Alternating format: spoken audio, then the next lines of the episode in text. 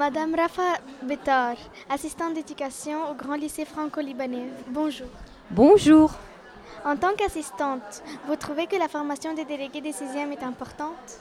Elle est primordiale, plus qu'importante, parce que le délégué, comme ça, il saura qu'est-ce qu'il euh, doit faire et quels sont euh, ses droits en tant que délégué, quel est son rôle, euh, quels sont ses devoirs et qu'est-ce qu'il doit faire dans le conseil de classe et comment il doit communiquer avec ses camarades.